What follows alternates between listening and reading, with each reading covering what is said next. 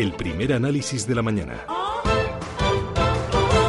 Este 9 de mayo se celebra el Día de Europa y Europa está tranquila tras la victoria de Macron, pero no puede bajar la guardia. Francia tiene que enfrentarse a la llamada tercera vuelta, los comicios legislativos en los que el nuevo presidente se juega la estabilidad de su gobierno. Reino Unido también irá a las urnas, previsiblemente, para reforzar a la premier eh, Theresa May y Alemania decidirá entre la continuidad de Merkel o una nueva etapa con Schulz. Aún queda mucho 2017. Juan Laborda, ¿qué tal? Muy buenos días. ¿Qué tal? Buenos días. Juan Laborda profesor de la Carlos III y de la Syracuse University. Y Macron necesita el apoyo suficiente para poner en marcha reformas eh, para impulsar la estancada economía francesa. ¿Cómo es esa economía y qué necesita para coger impulso? Vamos a ver, aquí los análisis difieren. Yo aquí tengo un planteamiento muy distinto. Ayer estaba echando las cifras, las grandes cifras de, Alemania, eh, bueno, y se observan cosas bastante, bastante curiosas. Por ejemplo, eh, tiene un sector público muy potente, ¿vale? Esa es una diferencia notoria respecto al resto de las economías occidentales, eh, en el sentido de que, bueno, pues toda la política en defensa, en sanidad, en educación, pues, y también en otras cosas, pues el sector público juega un papel más relevante que en otras economías. Esto, curiosamente, desde mi punto de vista, hasta ahora ha sido una fortaleza, ¿vale? Yo eh, por eso espero que los anuncios que ha dado Juncker ayer por la noche no vayan a más, porque esta es la última oportunidad que le queda a Europa de aprovecharla y realmente no caer eh, en, un, lo que sería así una propagación de, eh, de partidos fascistas alrededor de, de, toda Europa. ¿no? ¿Por qué crees que es una fortaleza el, el peso tan importante del sector público? la economía francesa en este momento en lo que es en términos de desequilibrio, su principal desequilibrio eh, se encuentra en lo que es el, eh, el sector bancario, ¿no? Eh, que es un sector muy endeudado. algunos bancos franceses han jugado a veces para hacer más hedge funds que, que, realmente bancos comerciales dedicados a la mejora del aparato productivo, ¿no? ese para mí es el punto más débil en el momento actual. Demográficamente está muy bien, es un país que demográficamente es de los poquitos europeos que tiene una tasa de recuperación natural de, de, lo que es su población. Eh, luego, por ejemplo, otro rasgo muy importante, la tasa de paro está muy baja en comparación con la española, está en el 9,5%, bastante por debajo de, la, de lo que es la española. Y luego, en lo que es en términos de desigualdad, paradójicamente hemos recuperado los niveles precrisis, de manera que eso no ha pasado, por ejemplo, en países por España, como España, que se ha súper intensificado ese, ese, ese problema, ¿no? Incluso su nivel de desigualdad está bastante por debajo de Alemania.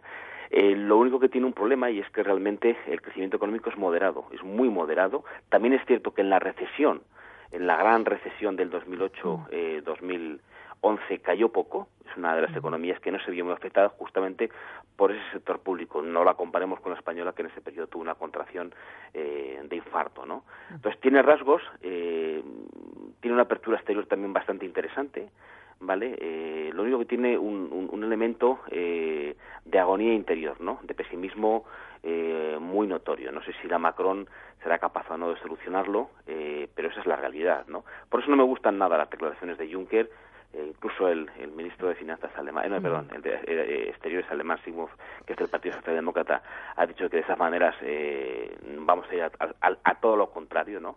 Entonces estamos en un momento muy crítico, eh, está muy bien que haya ganado Macron a, Entonces, eh, tú, eh, Juan, ¿no sí. crees que eh, Macron tenga que poner en marcha medidas para eh, reducir el peso del Estado de la actividad económica, no. flexibilizar las relaciones laborales, reducir la carga fiscal de las familias o mm, eh, bajar el elevado déficit y deuda? ¿Tú crees que las reformas no irían por ahí? Vamos, el déficit público lo tiene por debajo, cumple Maastricht.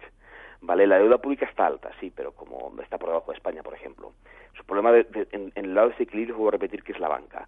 Eh, otra cosa es lo que quiere hacer con la modernización del aparato productivo, que ahí es donde puede tener margen de maniobra, y la política impositiva, sí, porque eh, quizás ella tenga que hacer una redistribución, eh, pero bueno, eso vamos a ver, porque tampoco sé realmente muy bien su programa económico, es muy de ideas muy generales, ¿no? Lo que pasa es que si hace lo que tú dices, en el sentido de un sector público donde la mayoría de los franceses está, está absolutamente orgulloso de él, eh, y rompe las relaciones comerciales va a tener realmente años muy muy calientes. La gente está pidiendo cosas que son imposibles. Recordemos que sacó un 24% de los votos. Mm. Olvidémonos de la segunda parte, porque además la segunda parte era que se presentaba a él contra un fascista. No es que le votaran a él por ser él, ¿vale? Tiene muchos votos prestados y luego lo, lo que van a hacer las acciones legislativas, si va con ese programa, eh, no las ganará eh, y, tendrá una cohabitación segura. O sea, es que eh, estamos pidiendo peras al olmo. Recordemos de dónde ha venido. Es, una, es un voto muy particionado en cuatro grandes bloques. ¿Vale? Y hay un punto en común en esos grandes bloques que nadie ha tocado hasta ahora. Y una cosa sobre el equipo que podría estar ya formando Macron, porque se habla de Christine Lagarde como futura mm, primera ministra, se habla también de la expresidenta de, la patronal francesa. Eh, ¿A ti no te gustaría Lagarde? en absoluto. Yo espero que sea el ministro, el ministro de, eh, de, Interior, creo que es ahora, ¿no? Yo espero que no. Tiene muchos problemas eh, con la justicia. Luego su paso por el FMI, bueno, no es un ejemplo de, de innovación, es más de lo mismo. Yo lo que digo es que a Francia le queda la última oportunidad. Lo que no puede hacer Macron es hacer lo que hizo Obama, ¿vale? Un, ejemplo bastante parecido a lo que fue su victoria. Eh, entonces no, no puedo hacerlo porque si no en las siguientes elecciones pasará aquello que, que todos deseamos que no pase. Es una entonces creo que tienen que aprender la lección no solo no solo Macron que espero que lo haga de manera ordenada también si no llega al gobierno tiene en las legislativas nos impone tendrá que someterse a un proceso de cohabitación, cosa que yo no descarto, pero es Europa la que tiene que aprender. Yo creo que de lo que ha pasado ahora Europa tiene que aprender que no se puede continuar por las políticas que, que se han llevado los últimos años. Y hay que forzar, y eso tiene que hacerlo Macron, espero que lo haga, mm. Alemania y a Holanda a que todos sus superávits por cuenta corriente, que son excesivos, se reciclen. Si eso no se hace, Europa estará muerta. Y esa es la gran clave. Yo creo que él lo tenía en el programa. Es la lectura eh, de Juan Laborda, profesor de la Carlos eso está, eso, está, en Maastricht. ¿eh?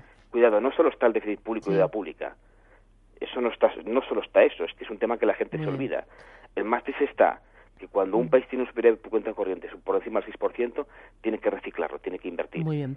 Vale. Juan, que voy justita de tiempo. Juan Laborda, de la Carlos III de Syracuse University. Gracias por tus comentarios. Venga, un abrazo. Gracias, un abrazo. Adiós.